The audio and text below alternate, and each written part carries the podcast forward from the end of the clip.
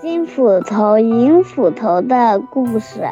从前有一位樵夫，他每天都会去河边砍柴。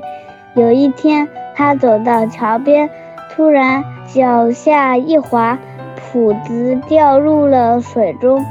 樵夫想去水中捞，但是水又太深了，所以他在岸边哭泣，哭了起来。河里的河伯听见了，出来问他：“年轻人，为什么在这里哭呢？”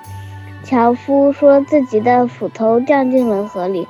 河伯说：“我可以帮你去捞。”樵夫高兴极了。河伯潜入水中，第一次拿出金斧头斧子。樵夫说：“这不是他的。”河伯又拿出一把银斧子，樵夫还说这不是他的。最后，河伯又捞出一把铁斧子，这次樵夫终于点了点头，说这就是他的斧子。河伯说他是个诚实的好听好青年，于是把这些斧子都给了他。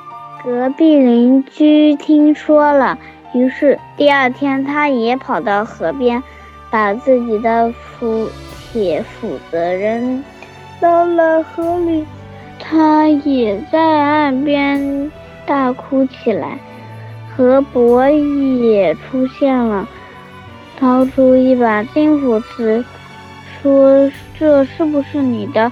那个家伙见了，说：“这就是我的。”河伯说：“你是个不诚实的人。”随后，他潜入水中，不理这个爱撒谎、小便宜的人，那只好失望的回去了。